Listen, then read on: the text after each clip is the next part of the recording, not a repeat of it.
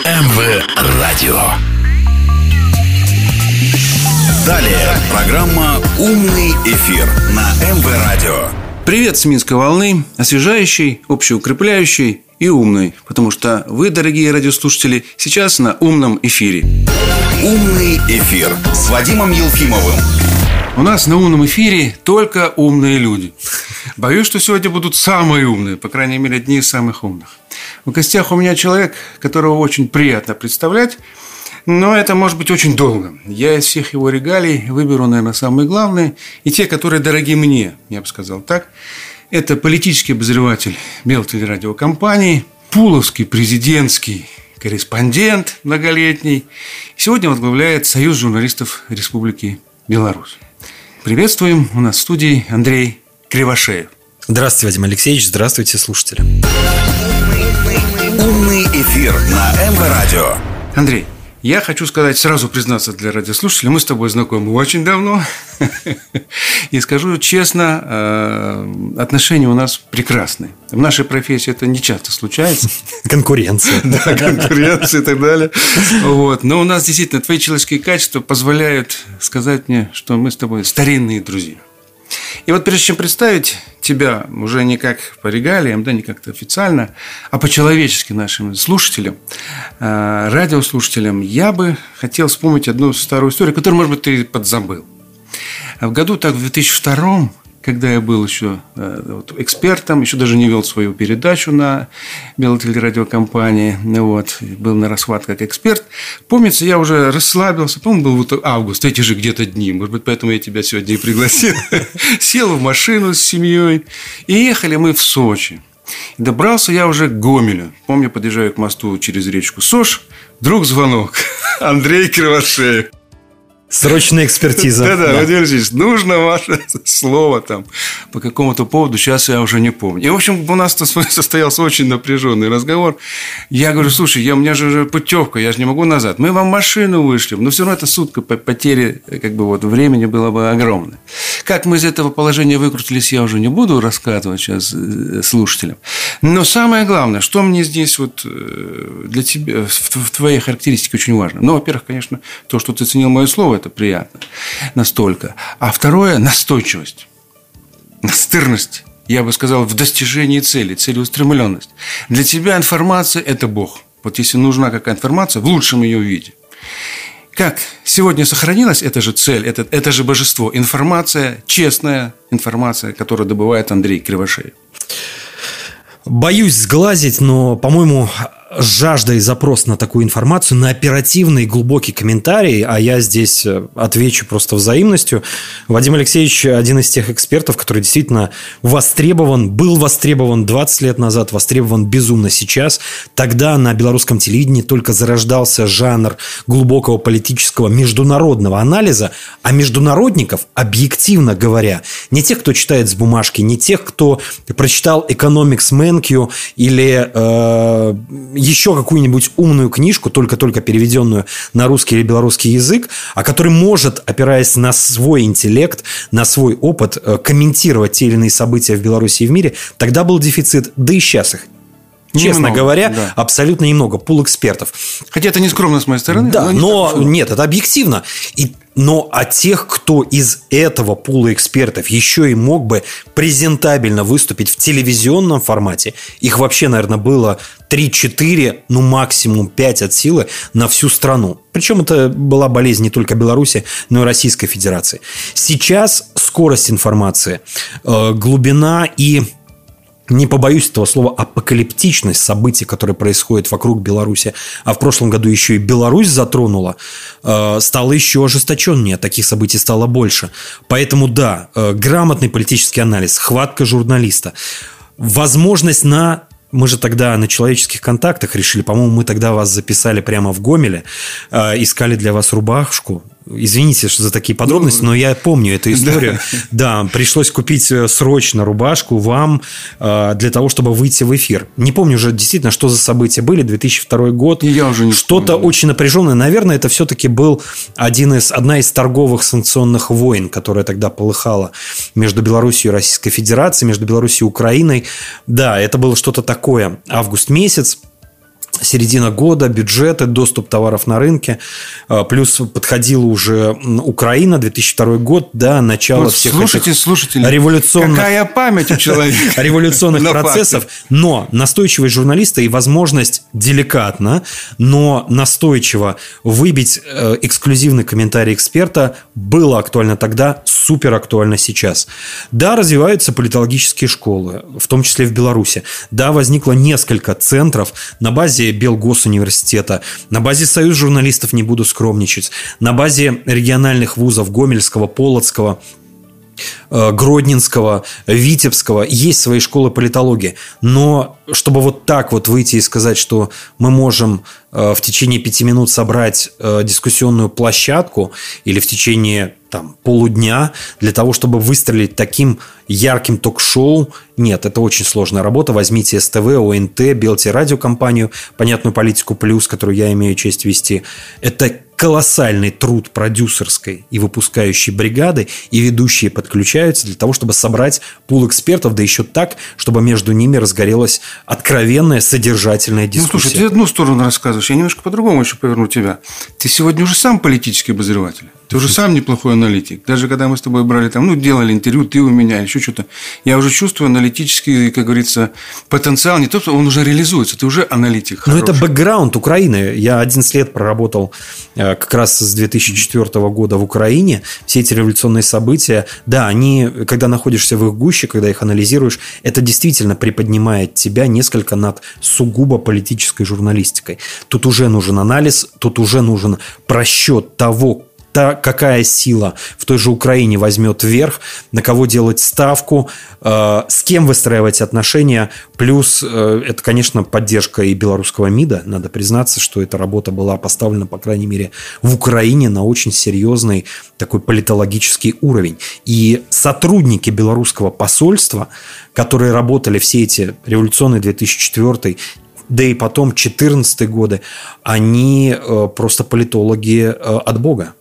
И они порой выступали даже как политтехнологи, не вмешиваясь во внутриполитическую ситуацию Украины, но подсказывая белорусским журналистам, которые освещали события, да и российским коллегам, э, какое событие выстрелит, какое событие станет мейнстримом. Вы слушаете программу «Умный эфир». Ну, раз уж ты коснулся своей киевской э, работы, эпопеи, какое самое такое вот впечатление ты вынес оттуда? Яркое, я бы сказал. Не, не, не общие да, какие-то выводы, а вот что какое резануло, что запомнило, что иногда, говорится, во сне проявляется в сознании. Одна э, короткая сценка, которая произошла на Майдане Независимости э, в Киеве, когда там 4, 2004 год, разбит уже палаточный лагерь, к официальному палаточному лагерю э, присовокупился лагерь э, бомжей, то есть лиц без определенного места жительства, которые там бесплатно кушали, ели, э, которых там стригли, которых по- помогали, поддерживали их одеждой.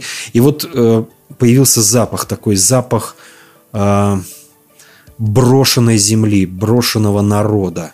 Вот этот вот запах от второго бомжатского этого, извините, Майдана, он распространился по всему э, проспекту Остальному независимости. Майдану, да? да, он просто его оккупировал. Это был такой оккупай Май- Майдан. И вот э, мы с оператором снимали э, это пространство э, с одной стороны человеческих надежд, а с другой стороны падения человеческих нравов. И э, нас кто-то из э, вот этих жителей Майдана окликнул, спросил, вы откуда? Я сказал, я из Беларуси. И мне, представляете, мне, журналисту, начали и моему оператору начали сочувствовать, что мол, у вас там диктатура, у вас там нельзя так вот палатку укра- поставить. украинская пропаганда даже среди бомжей да, работает. Да, у вас там нельзя палатку Или это на- были переодетые на бомжи? площади. Нет, нет, натуральные. Ну, просто, я же говорю, кормили там бесплатно. А, Вот. У вас там нельзя палатку на площади построить. Вы же бедный несчастный. И вот фраза, которая прозвучала, э, то ли от меня, то ли от моего оператора, люди должны жить в квартирах и домах, а не в палатках. Как только люди перебираются в палатки, жди деградации государства, жди деградации социальной системы, жди по итогу войны. Тогда это звучало э, резко даже для украинской такой майданной публики. Но прошло всего 10 лет, и Украина испила до дна эту чашу горечи, позора, войны. М, 15 тысяч смертей, потери территорий, унижение социального, унижение политического, указ... унижение национального через язык и культуру, полузапрещенную русскую культуру, нашу общую русскую культуру. А, они все это испили, поэтому э, вот так брошенные на эмоции слова, к сожалению, стали э, для меня лично ну, зеркалом, зеркалом, пророчеством трагической судьбы Украины. И когда события начались в Беларуси в прошлом году, в начале прошлого года, когда возник возникло вот этого, возникло остекленение в глазах, мы его увидели как журналисты, как люди опытные, э, люди, обладающие политическим анализом, вот это остекленение в глазах так называемых невероятных, я понял, что дело идет к беде. И встречаясь э, в коллективах, э, как доверенное лицо президента Беларуси Александра Лукашенко, я пытался объяснить людям, пытался им на вот таких украинских примерах сказать, что нужно остановиться сейчас. Нужно найти конструктив сейчас. Нужно э, уже сейчас прорабатывать ту, э, ту повестку, формат э, национального диалога, которая спасет нас в августе-сентябре. К сожалению, люди с стеклянными глазами, как в Киеве в 2004 году и в 2014, так и в Беларуси в августе и сентябре 2020 оказались глухи к этому. Все думали, что это беда, это зараза, этот запах Майдана – запах разочарования нас не затронет. Увы, э, история сделала очередной виток. Увы, и белорусы заплатили свою высокую, слава богу, не такую высокую цену, как украинцы. Ну да, несравнимо с тем, что платит и будет еще платить да. украинский народ. К сожалению, очень хороший, трудолюбивый, но со стекленевшими глазами. Очень хороший образ ты обрисовал. Да, сразу возникает какая-то параллель с Андерсоном. Да, вот «Снежная королева», Кай, которого, да. А вот вчера ночью именно этот запах оккупировал Вильнюс. Именно это настроение разочарованных людей со стекленевшими глазами, которые э, пытались, ну, как говорят литовские власти, литовский режим, штурмовать Сейм и не допустить введения новых драконовских карантинных мер. 10 тысяч человек для Вильнюса, который превратился в дом престарелых Европы, откуда уехала вся молодежь, самая активная революционная часть общества. Это просто колоссально. В переложении на белорусские реалии, ну, здесь должно было в Минске стоять 200 тысяч, как минимум. Если бы такие события, как в Литве вчера вечером, днем и ночью происходили сегодня утром до трех часов ночи.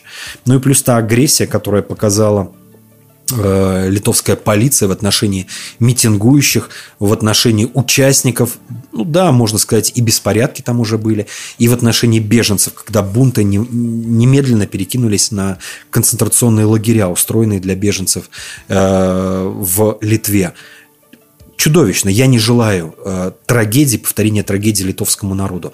Я предлагаю и литовскому режиму отдуматься, выйти на конструктивный диалог с Беларусью э, для решения миграционного кризиса и выйти на прямой диалог с собственным обществом. Не доводить дело до трагедии.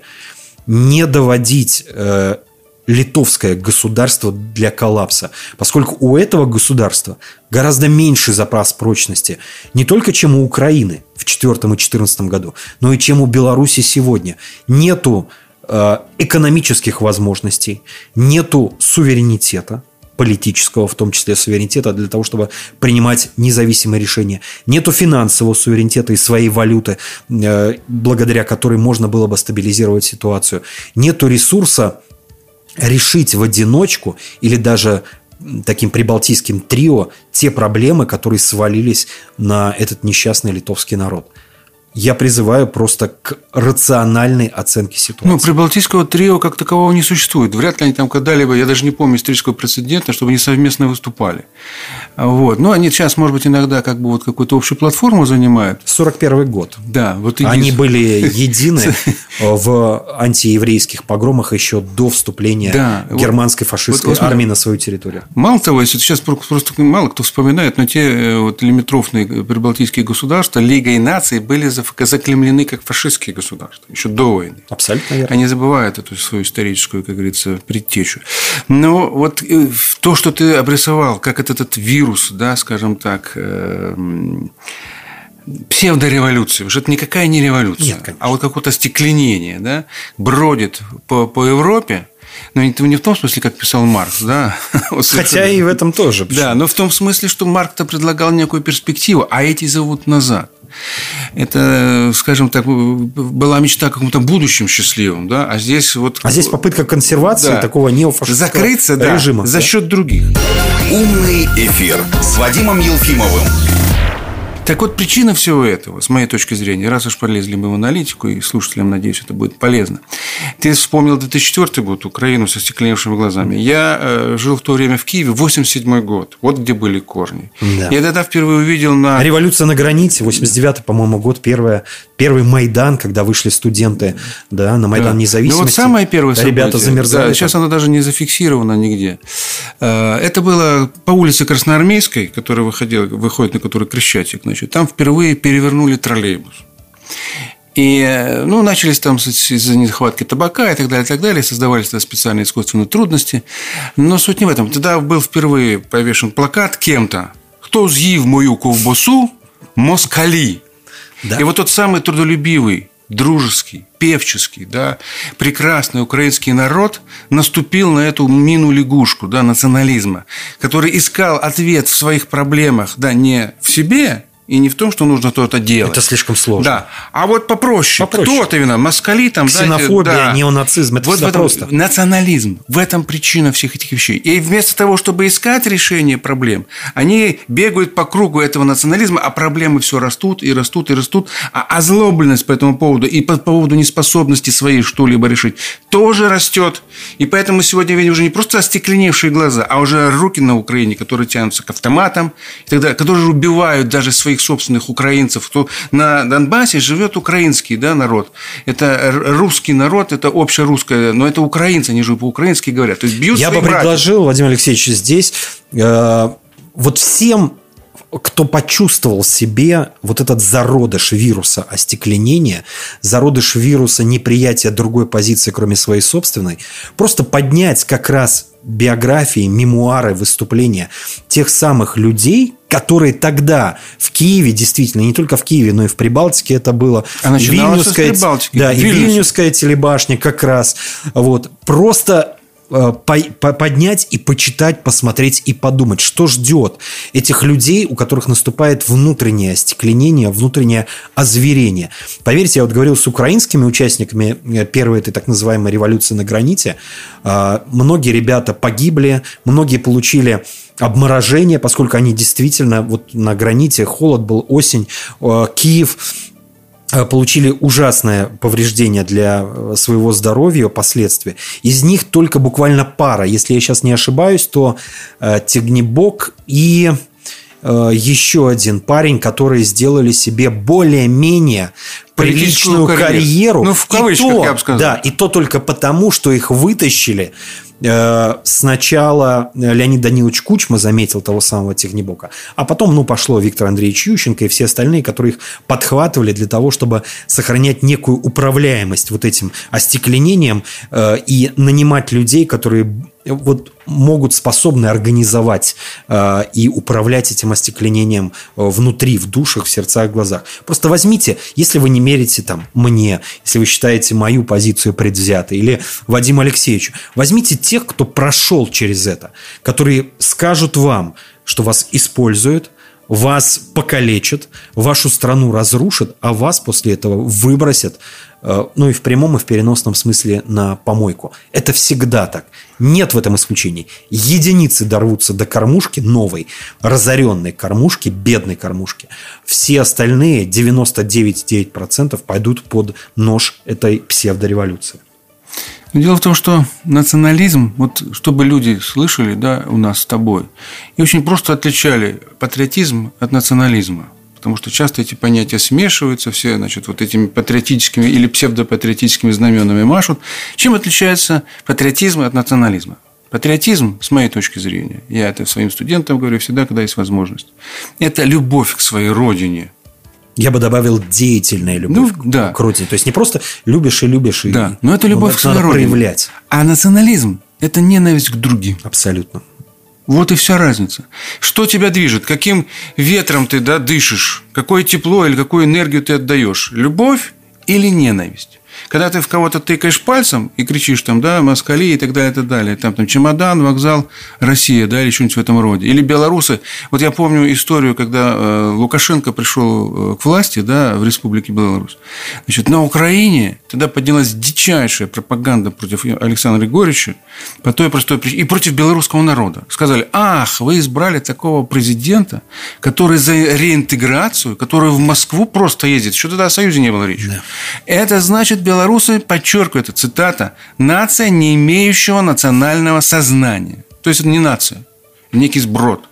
Поздняковцы, да, да. это кричали. Постеп... Э, а белорусская оппозиция тоже подхватывает. Была такая, э, да, и потом 96-97 год, я это помню хорошо, я даже э, маленьким, молодым парнем участвовал на той стороне оппозиционной во всей этой заварухе, когда приезжала сюда в Минск УНАУНСО, формировалась.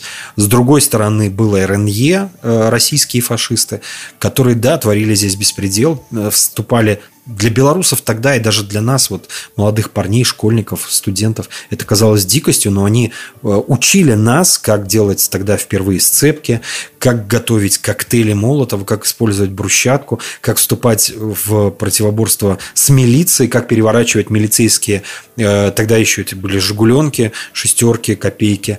Э, для нас это было в новое, в, как новостью, вновь, да, вновь. вновь абсолютно инновации, такой политтехнологий. Но, Но это, мы это все прожили. Ну, видишь, это общий фронт. Кто-то да? координирует, кто-то направляет, кто-то издали. Умный эфир на МВ-радио. Вот мы про Вильнюс говорили, да, сейчас коснулись этой темы. Опять же, тот же 87 год, когда это все начиналось, да, скажем, был такой очень неприятный. Тогда э, Саюдис было такое да, движение в да, Вильнюсе, да. и, по сути дела, центром по развалу СССР был Вильнюс. Там организованы... Ну, и Польша. Да, там была штаб-квартира ЦРУ и так далее, и так далее. В основном через Вильнюс, потому что как бы она была внутри, Польша-то снаружи, да. да, ПНР, а это внутри Советского Союза. И вот, э, помню, тоже был первый случай, когда вскрытие, да, скажем так, вот этой якобы помощи. Один из депутатов украинского, еще тогда Верховного, Верховной Рады УССР, Украинской Советской Социалистической Республики, да, в общем-то, можем назвать эту фамилию Дмитро Павлычко, угу. писатель, лауреат Ленинской премии, Ленинского комсомола, Обласканный коммунистическим да, режимом. Значит, управле... было в правлении Союза писателей СССР и личный друг Леонида э, Кравчука, вот, тогдашнего первого секретаря ЦК Компартии Украины по идеологии. Все эти люди мне хорошо знакомы. И вот он как бы осуществлял э, значит, гуманитарную помощь, привозил, можете представить, из Прибалтики, да. Э, бедной прибалтийской страны, привозили гуманитарную помощь на Украину возникал вопрос, нафига, да? И вот однажды тогда еще действовавший КГБ, вот, в том же здании, кстати, сидит сегодня СБУ, они решили это дело как бы вот э, вывернуть наружу, прямо скажем. Прилетел самолет с этой гуманитарной помощью для бедствующих детей Украины. Павлычка летел в этом самолете. Заехали, значит, соответствующие ребята в этот груз. Тут же под телекамеры открыли, и там в этих ящиках, где было написано пища, гуманитарная, там была множительная техника. Понятно. То есть распечатка, листовки, да. листовки, тогда сейчас интернет, тогда листовки. Воздействие на мозги. И вот ты сейчас говорил о 2004 году, когда бомжи, бомжатская гордыня, некие бомжи якобы думают, что они живут лучше, чем белорусы. Да. Как это надо было э, перевернуть мозги всех людей? Ему самим бы о себе надо думать, где бы кусок хлеба подхватить, да, или как-то улучшить свою жизнь. А они полагают, что они в своем бомжатском, лишенном даже просто жилья состоянии живут лучше, чем белорусы. Вот как работает пропаганда. Она работает даже хуже. Я тоже с этим сталкивался. Мне приятно, что э, как раз на большом разговоре президент очень э, точно отметил влияние, разрушительное влияние э, новых медиа на сознание людей. Я столкнулся с этим, когда, встречаясь с коллективами, это был как раз одна из волн э, пандемии коронавируса, и вот аудитория, человек, наверное, под 100, и э, экзальтированная женщина, видно, что с высшим образованием, видно, что человек обеспеченный, вскакивает и начинает кричать о том, что белорусская власть неправильно борется с коронавирусом. Она об этом прочитала, значит, в мессенджерах, телеграм-каналах, что сотни трупов, что крематории работают в три смены. То есть все фейки, которые тогда распространялись в так называемых новых медиа, она вываливает на меня.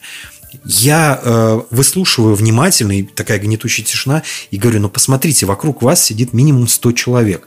Из них в лучшем случае там 15 в масках. Никто не соблюдает э, социальной дистанции.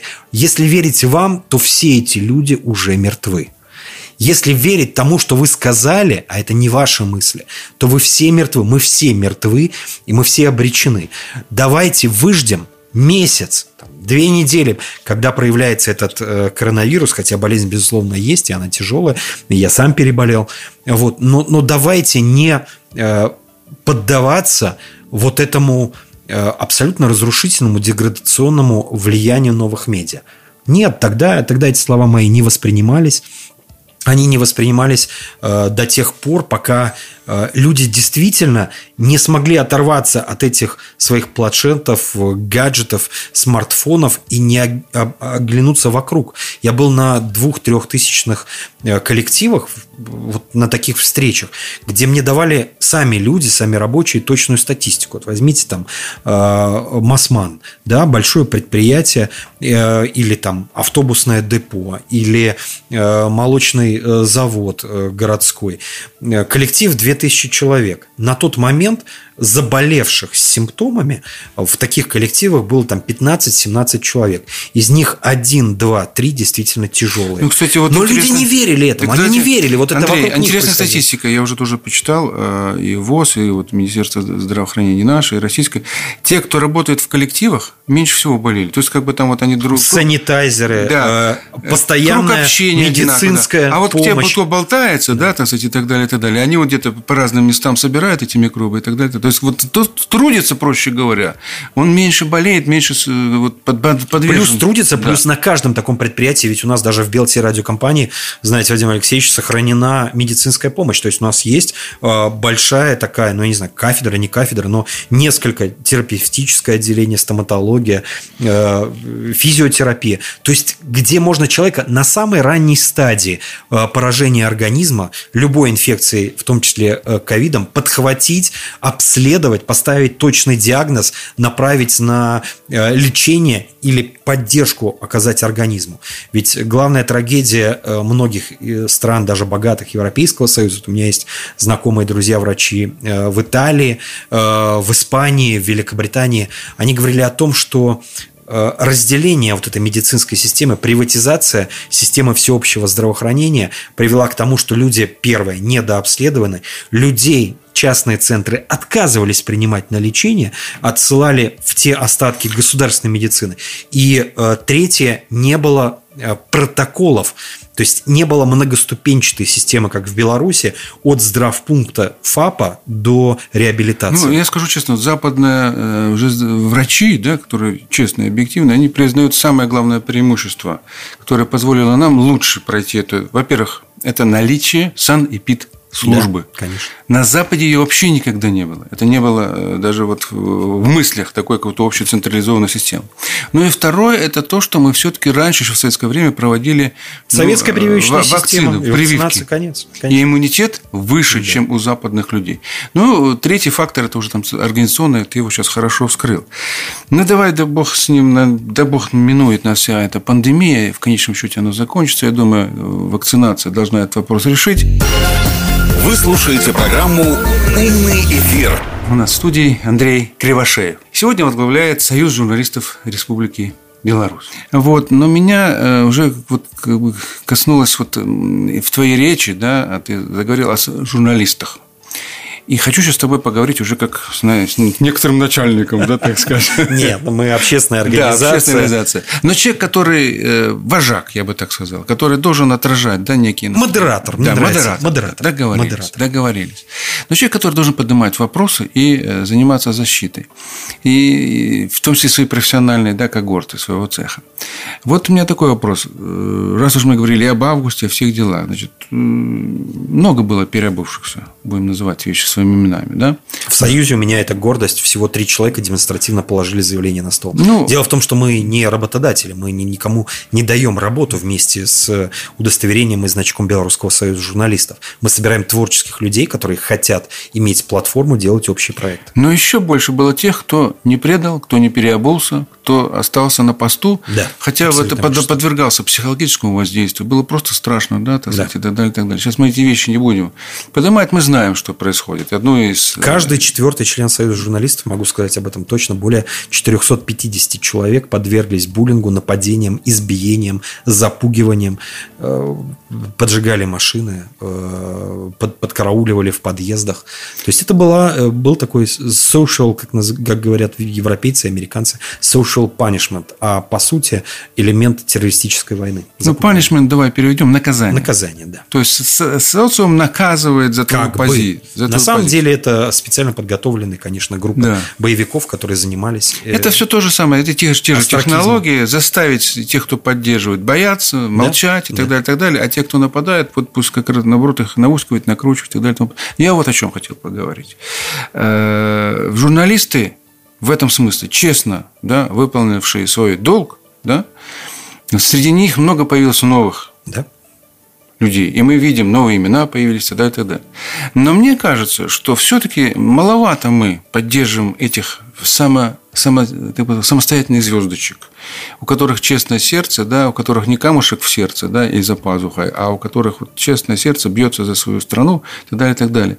Вот э, в этом смысле ты как э, журналистский модератор – и имеющий возможность каким-то образом да, способствовать, да, не, не, не- конкретной личности поддерживать, а создать какие-то условия для этих людей. Да. Может быть, даже определенную смену поколений. Будем называть именами. Хотя я не хочу эту тему касаться, я честно скажу, Тяжелая на, белорус- тема, на да. белорусском телевидении не хватает профессионалов. И если мы сейчас просто позаменяем профессионалов, вот мы вообще просто загубим это телевидение. Просто нужно это, вот, как, как говорил Жванецкий, щительнее, да, каждого отдельно вот, через лупу посмотреть, но все-таки надо двигать э, молодежь, мне кажется, да, потому что когда ты молодежи доверяешь, вот ты тоже был молодым человеком, я помню совершенно, да, вот, э, даже зеленым прямо, но тебе доверили, увидели в тебе, да, и ты пошел и так далее, вот уже добился серьезных успехов в карьере. Вот этот момент мне нужно, э, хотелось бы у тебя спросить. Чем мы поддерживаем? Э, Вопрос, с одной стороны, простой, с другой стороны, тяжелый. Первое – это, конечно, защита, в том числе и физическая, и психологическая. Э, С Белорусского союза журналистов никто не снимал ответственности за наших коллег-журналистов. В самый жаркий этап нам приходилось э, просить наших коллег из общественных организаций. Э, Это не- небольшой секрет. Мы выходили на объединение афганцев, которые физически, то есть вот ребята, прошедшие, ну уже мужики здоровые, прошедшие Афганистан, брали на себя защиту э, редакций государственных и прогосударственных, и журналистов, а точнее журналисток, потому что на 80% белорусская, особенно региональная журналистика, это девчонки, женщины, девушки, э, которых, которым необходима такая защита, когда на них сваливается вот эта экстремистская атака. Защита, мы с этим справились. Второе, наказание тех, кто э, травил наших девчонок, заставлял их э, уходить из профессии. Мы потеряли некоторых все-таки наших коллег. Э, доводил до нервных срывов, припадков. Э, были у нас инфаркты, кстати. Э, мы об этом информировали государство. Оказание медицинское, психологическое абсолютно, конечно, бесплатное. Здесь мы тоже обращаемся. У нас есть ассоциация врачей, за что им огромное спасибо. Ассоциация психологов. Оказываем психологическую помощь. Что дальше? Вот выстояли. Надо было выстоять. Выстояли мы, защитились, отбились. Дальше нужно переходить по тактике информационной, в том числе войны, в контратаку. Это образование. Не секрет, что региональные журналисты лишены всех тех современных инструментов, там, цифровой журналистики, SMM, журналистики больших баз данных и вообще журналистики данных, э, организации ток-шоу, то есть в самом широком смысле цифровизации, чтобы обычные редакции районных газет становились такими цифровыми медиахолдингами, которые одинаково эффективны, что э, в Инстаграме, что в радиовещании, что в современном там YouTube Если телевидении. я правильно понимаю, ты хочешь с- стирать грань между региональным и центральным, да? Безусловно. У нас, есть, у нас есть такие великолепные примеры. Там, возьмите Бобруйск, Лида, Полоцк, Новополоцк. Э, огромное количество, ну, как огромное, это примерно треть. Вот Союз журналистов объединяет примерно 160 редакций разного уровня масштаба по э, всей стране. Вот из них треть прошли этап цифровизации. Мы говорим учредителям. Чаще всего это там, местные советы депутатов, органы власти, иногда коммерческие, э, государственные значит, э, холдинги. Мы им говорим, здесь и сейчас, в течение ближайших двух лет, нужно вложить в цифровизацию медиа, иначе они просто умрут. Они, они останутся на бумаге, а бумага, к сожалению и увы, умирающий э, носитель информации. Мы работаем с учредителями. Прямо скажу, что и мне приходилось приезжать, разговаривать, иногда давить, да, на учредителей средств массовой информации, чтобы они вкладывались в цифровизацию, искали те самые новые кадры.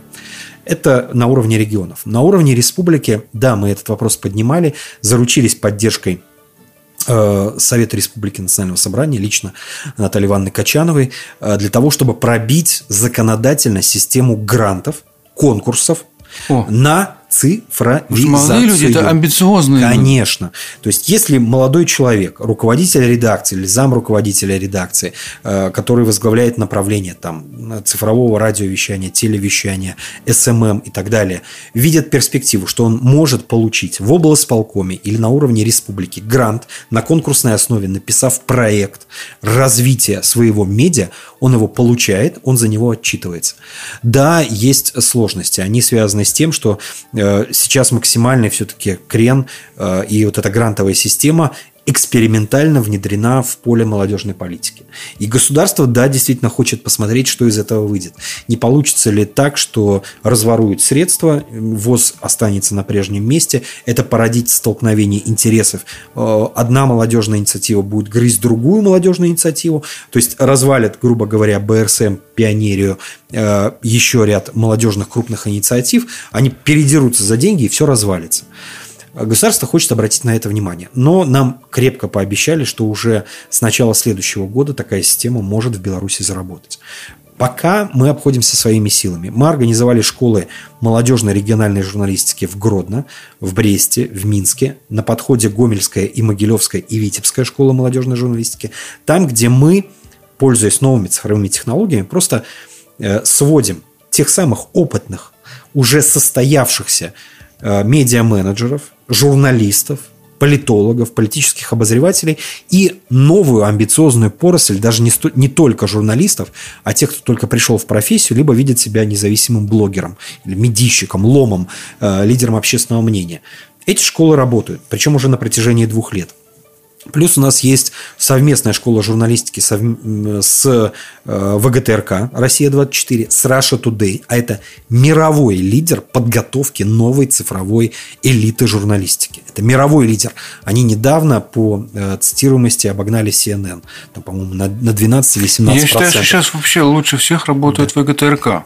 ВГТРК, Russia Today, МИА Россия mm. сегодня. Вот наши огромные... Ну, это плюс, в мировом масштабе. Да, плюс союзы журналистов. Ну, чтобы были на большом разговоре разговоре видели и CNN, да. и Sky News. Нет, это, это шаблон, это, это вообще нижайший уровень журналистики. позорище. Нельзя же задавать один и тот же вопрос 10 раз.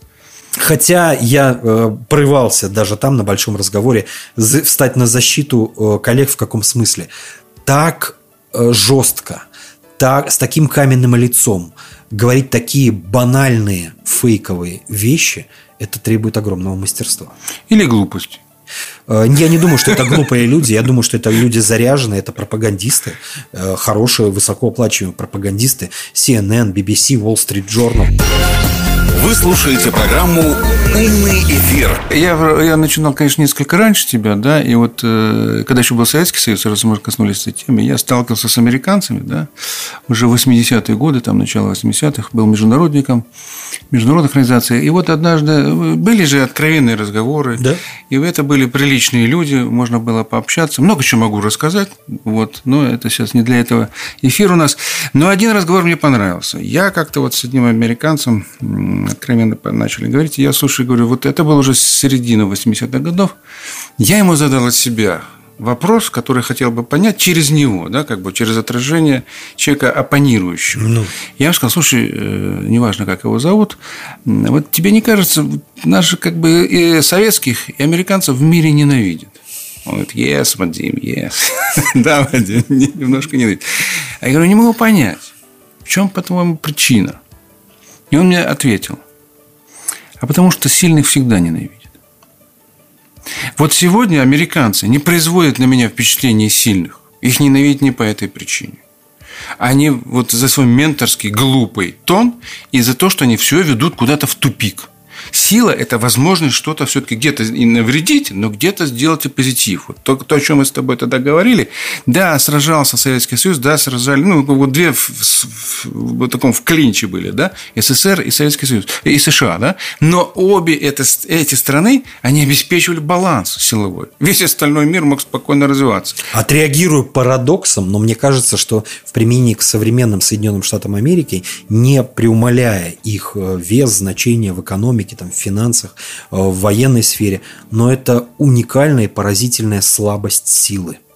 Они еще сильны, но делают такие безумно слабые вещи. Возьмите объявление своих э, граждан внутренними террористами. Этого никогда не было в истории Соединенных Штатов Америки со времен макартизма. Это уже даже не просто слабость, это слабоумие. Да, э, или падение страпа Байдена. Это уникальная слабость немощь силы. Вот даже как. Не слабость, а немощь. То есть э, ну, Соединенные Штаты Америки как Андрей, система... Я подхвачу эту идею у моего одного знакомого в 80-е годы. Вот он написал такую пропагандистскую книгу советскую, называлась «Бессилие силы». Да, да, абсолютно, да. А здесь немощь силы. А американская система э, политическая. И об этом говорят великие американские мыслители, политологи, политтехнологи. Вот я э, общаюсь очень плотно с Фредом Райнхардом Делмайером. Это такой американский профессор немецкого происхождения. Э, все знают эту фамилию. Э, если заходили в гастроном, есть такой бренд, не, не сочтите рекламу, но чай и кофе Делмайер. Так вот, это его родной брат, владелец огромной империи чайно-кофейной.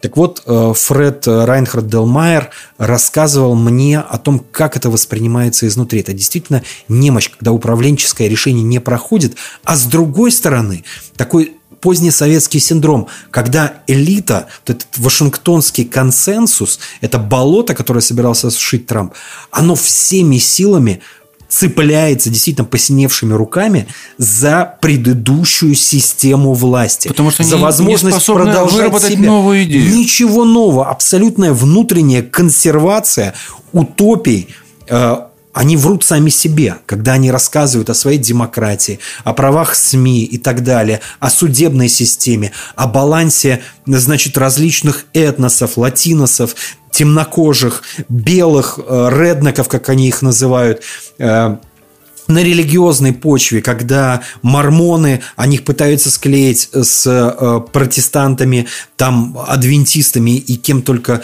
э, то есть склеить секты в какой-то один новый консенсус, а консенсуса не получается. Старый уже не работает, нового не получается. Фред говорит об этом с болью, как патриот э, Соединенных Штатов Америки, и вот по последний наш с, ними, с ним диалог как раз об этом был, что это, это просто, это... Э, попытка убежать от надвигающегося апокалипсиса. И когда еще в, эту, в, этот бег вспоминается, опять же, все вот э, булгаковские в том числе работы, да, э, бег белой армии из Крыма, э, когда в этот бег пытаются еще втолкнуть какие-то безумные идеи вроде вот этой новой этики ЛГБТ и трансгендерности, ну, это просто, это это чудовищный паралич интеллектуальной и политической мысли. Вы знаешь, насчет ЛГБТ э, я не думаю, что это спорадическое нечто. Нет, нет. Мне это кажется, это, это тоже хорошо это продуманная политтехнология.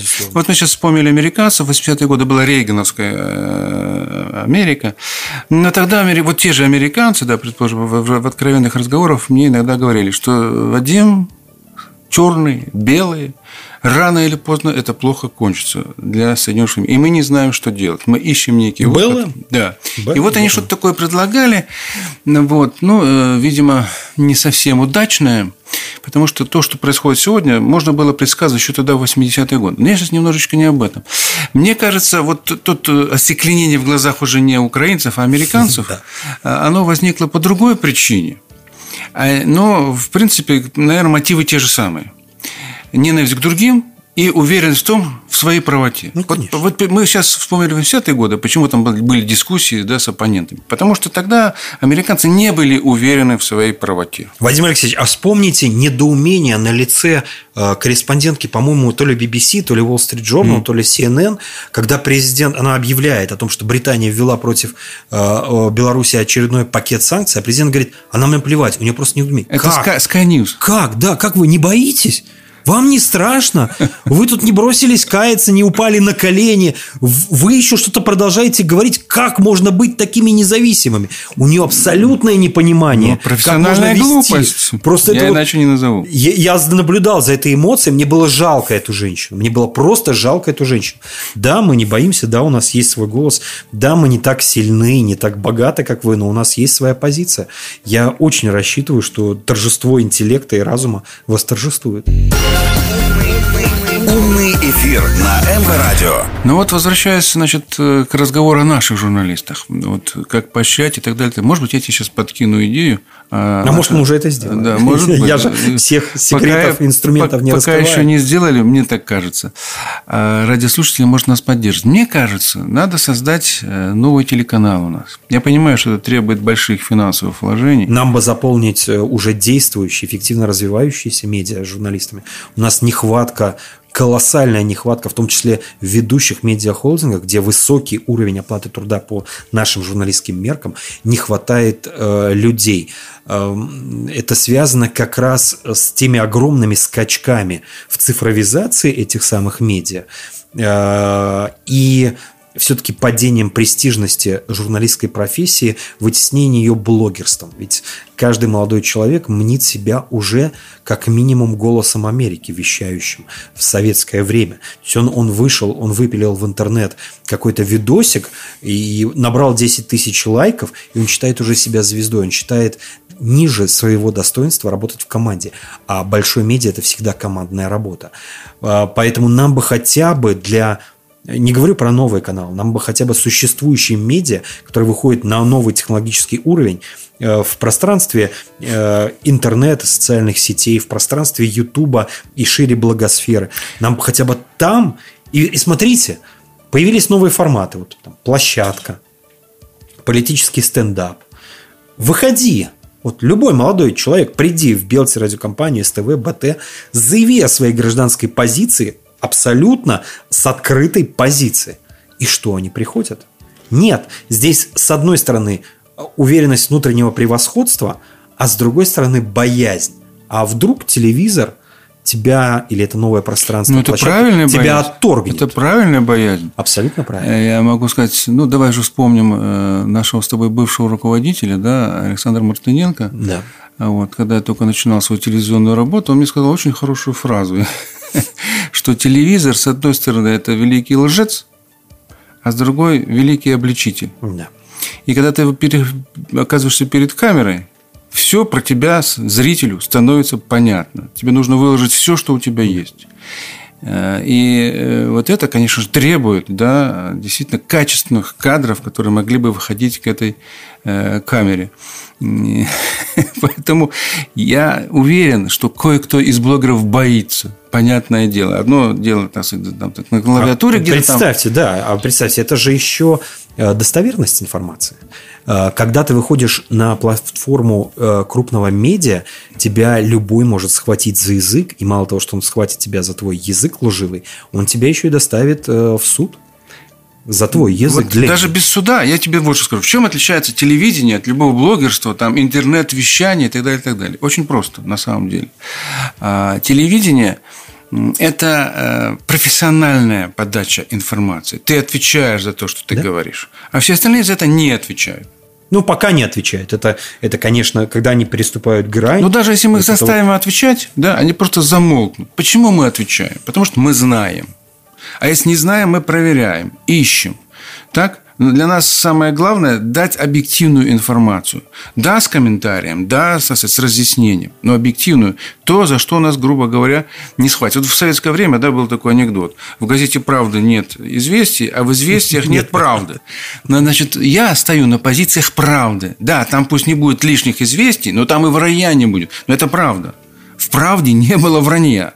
Вот хотя бы такая сдержанная политика должна быть в средствах массовой информации. Когда молодые люди поймут, что, э, как и в медицине, лучше не ошибиться, семь раз да, отмерить, а потом только что-то резать. Так и в информации то же самое. Не, появляется что-то новое. Давай быстрее, не проверили, загнали там и так далее да, э, на ленту. А потом будем расхлебывать. Вот Тем это... более, это даже не просто хирургия. Я бы сказал, что это нейрохирургия. Да. Это хирургия на мозге. На мозге. Это самое опасное, что может происходить. Поэтому, я еще раз повторяю, с моей точки зрения, все-таки нужно не блогерство, не какие-то платформы. Это хорошо, как учеба, пусть там, значит, тренируется. Но нужен новый телеканал. И я бы вот видел, может быть, не сочти залезть, может быть, тебя в качестве руководителя этого телеканала, меня какого-то там участника, где было бы соединение профессиональной мудрости, опыта и молодежи. И это дала бы возможность да, вот работать по-настоящему молодым журналистам, а всем остальным увидеть их и получить некую планку, да, мерку, ориентир, реперную, да, э, вот как бы телевизионную точку, которая, с помощью которой можно было бы для себя ставить какие-то цели. То есть подтягиваться к этому телеканалу. Новые телеканалы, кстати, растут. Эм, обратите внимание, и хочу всем порекомендовать э, э, телеканал «Звезда». Это новополоцкая молодая агрессивная, яркая команда. Там их всего, наверное, человек 10 этих ребят, но которые делают э, канал уже который близок к республиканскому уровню. Э, недавно совершенно они переместились, по-моему, на 21-ю кнопку, у меня зала стоит. Вот, я их посматриваю, ребята просто молодцы. Вот во время большого разговора я видел, как они работают с экспертами. Они рвут экспертов даже более яростно, чем традиционный президентский пул. Они, а, они достали этого э, Макса Захарова украинского. Они просто вот, они его вырвали буквально из украинского прямого эфира, чтобы сделать с ним комментарий. Они заставили меня остаться, дождаться и дать им обстоятельный комментарий о том, э, что было важно в этом большом разговоре э, с моей позиции. Они не успели зайти на территорию Дворца независимости, они уже начали Э, вести прямой эфир. То есть вот они только переступили первое КПП Дворца независимости, и они вышли в эфир. Никто из э, мастодонтов, сторожилов этого не сделал. Ну, просто они привыкли уже так думать. Да, а, а они, они вот это новое. Схеме, они, да. Кстати, а, заходит молодая команда, которая, наверное, первый раз во Дворце независимости на этой огромной территории, она видит резиденцию президента, видит место, где проходили в том числе минские э, переговоры по Украине. И для них это уже информационный повод. И поверьте, для их аудитории это уже новость, что вот мы здесь, вот, вот, вот смотрите, мы здесь. И, и там через час, через полтора начнется большой разговор. А, то есть этот процесс уже запущен, его не остановить. Лицкое телевидение, э, Борисовское телевидение. Ну, сейчас вообще стираются грани, да, там да? вот региональное, они, субрегиональное они, или там центральное. Они потеснят нас. Возьмем пример тоже Минская правда, да, по сути дела. Поэтому, это... Владимир Алексеевич, напроситесь, пойдете главным редактором Новополоцкого или какого-нибудь Сморгонского телевидения. Ну, хорошо, да. Дзержинского телевидения. А почему нет? Ну, а почему нет? Я думаю, что мы и оттуда выстрелим. В этом смысле э, на орбиту взлетим. Ну, еще раз, Минская правда, да, с моей точки зрения, вот сейчас Минская волна, на которой мы работаем, это для меня пример того, как можно, да, вот а это уже раздвинуть, да, это уже, уже раздвинуть все границы. Чуть-чуть YouTube телевидение запускайте. Вот здесь, сейчас ставьте камеры. Так ты все секреты не выдавай.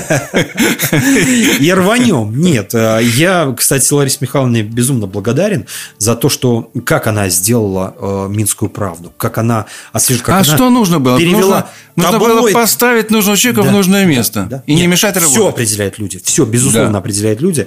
Таблоидом сделать газету, читаемой, узнаваемой, яркой своим имиджем. Э, сделать э, радиовещание откровенное, без купюр, без цензуры, без ничего. Сидим, разговариваем, затрагиваем любые темы, политические, острые, экономические, любые. Критикуем в том числе и Минскую областную власть. Я это вижу на страницах и газет, и в радиоэфире. Все, э, вот вам готовый современный медиахолдинг добавить телевидение, YouTube телевидение, и все. И мы нахватим, так скажем, информационное пространство. И выгрызать этот рынок нужно. Добавить благосферу, чтобы каждый журналист э, параллельно был еще и инфлюенсером э, в пространстве социальных сетей и блогером там в Ютубе, Инстаграме. Я к чему все это веду? Дело в том, что нам нужно, нужно составлять конкуренцию вот тем самым вредоносным, да, который нейрохирургическим, пропагандистским да. центром, который воздействует на нас. И который чаще всего работает на молодежную аудиторию. Да простят нас радиослушатели, у нас сегодня профессиональный очень высокий разговор, но это так. И это нужно делать.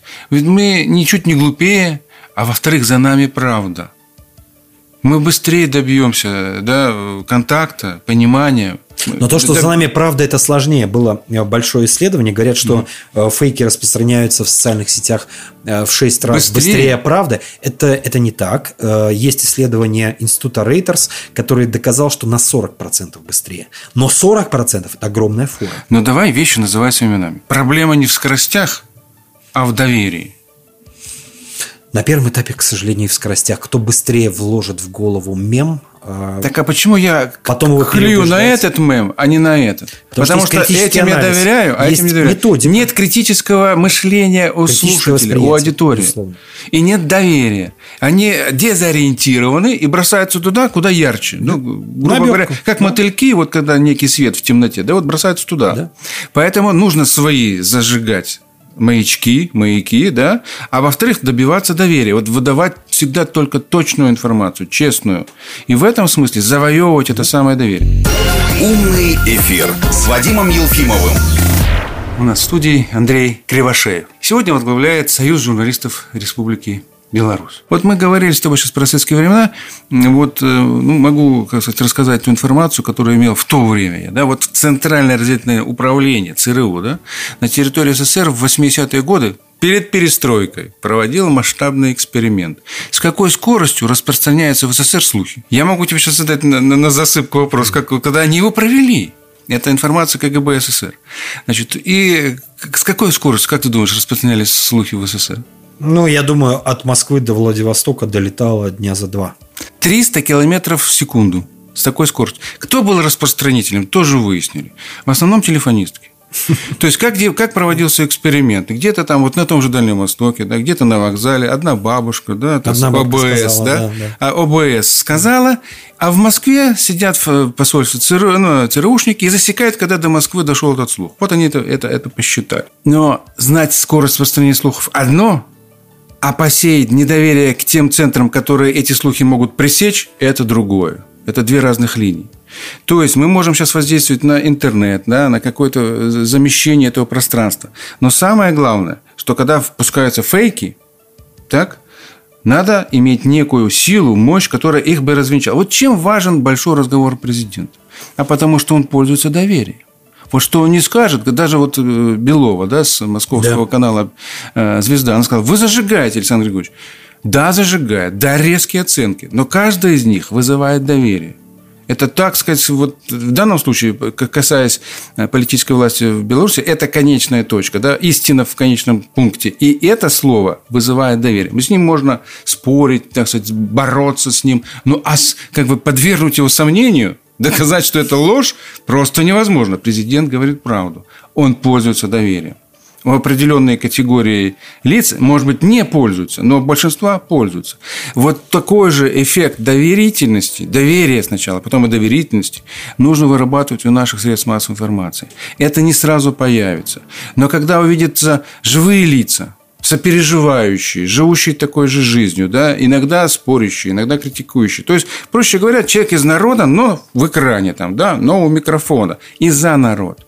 И это будут молодые люди. Вот этот канал вызовет новое доверие. И он заставит даже старые каналы, которые сегодня заслуженные, на которых ты даже работаешь, да, подтягиваться и немножко менять свои форматы, да, э, подходы, и тогда избегать некой кондовости, которая все-таки, согласись, присутствует. Ну, это традиционализм, не кондовость. Да. Я, я все-таки называю это традиционализмом. Да, новому поколению тяжело воспринимать Э, новость, которая пришла там не э, опубликована сразу в телеграм-канале и может быть фейковой, а через два часа, когда э, большой коллектив редакции проверил ее на достоверность, убедился, нашел видео, нашел комментарии, нашел, скажем так, привязку к событию, к месту и ко времени того или иного события или жареного факта. И да, наше телевидение всегда да. обыграет любые телепрограммы. Да, но обыграет все... на длинном и среднем да, треке. Да, да, но всегда обыграет, потому что оно будет пользоваться доверием. скажем, человек С получает... конкуренцией согласен. Да, с, какой- Конкуренция с- с здесь какой-то там, значит, он получит какого-то телеграм-канала, какую-то хлесткую информацию. Человек, говорит, что это такое? И он обращается куда? Кто может мне поверить? Кто проверит? Кто подскажет, правда это или нет? Государственный телеканал. Вот и все. Вот, вот простая схема. Ну, кстати, это подтверждено и большой социологией. Вот недавно вышло очень хорошее, серьезное исследование независимого э, аналитического центра ИКАОМ. Э, Я очень внимательно посмотрел. Э, Оно, в принципе, созвучно с исследованием как раз свежим 2020 года института Reuters, ну или Reuters.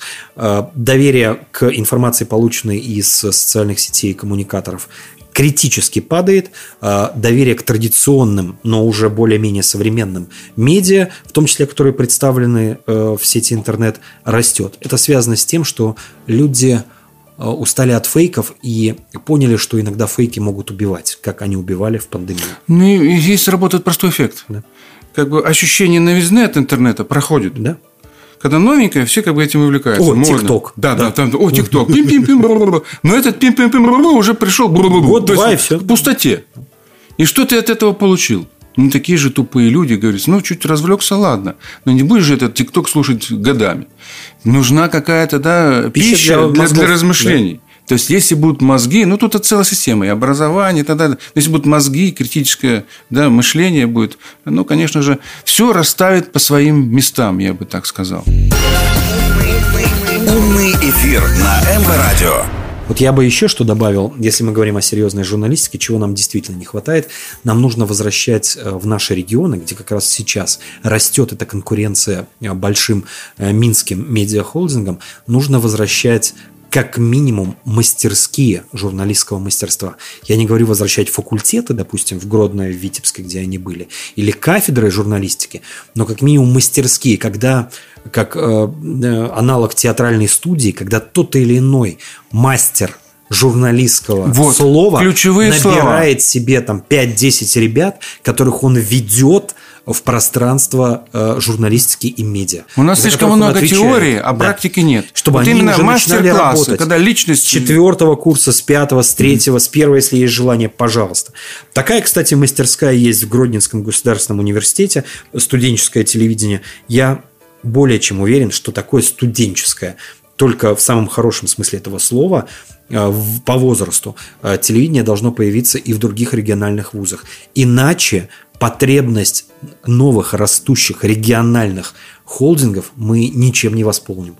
Поверьте, оторвать человека из Минска, вырвать, вот как нас с вами там, или более молодое, тем более поколение, вырвать и отправить по распределению в регионы, это, это невозможно. Ну, сложно. Ну, почти, возможно. почти не, да, я не знаю, сколько тогда, как- какой объем Но социального в этом, нет, пакета в этом нет нужно смысла. предложить. Не надо да. отрывать человека от своей земли. У как- него здесь Да. друзья, семья, э, корни, интересы, э, там девушка любимая. Да при том, при наших коммуникационных Да. возможностях, которые растут и растут, в этом нет никакой потребности. А вот растить людей там, в регионах, поверьте, об этом говорят, пока не громко, но э, большинство главных редакторов наших региональных медиа. Нужно к этому возвращаться. Тем более, это не новость, это было в советские времена. Ну, вообще все новое, это хорошо. Журналисты-наставники возьмите. Это было Да. в советские времена. Просто оно забыто, и это надо вывести на новый технологический уровень. Э, Немного выделить под это ресурса в масштабах, скажем, области. Это крошечные деньги, ресурсы и, и административные усилия, которые нужно приложить. Но это нужно возвращать. Я буду это отстаивать. И э, следующий большой медиафорум, который мы уже сегодня начали готовить э, совместно с Министерством информации, я буду продвигать эту мысль. Ну и второе, или там третье, уже не знаю, сбился по счету, мне кажется, направление. Все-таки вот создание этого общего информационного пространства с Россией, Да.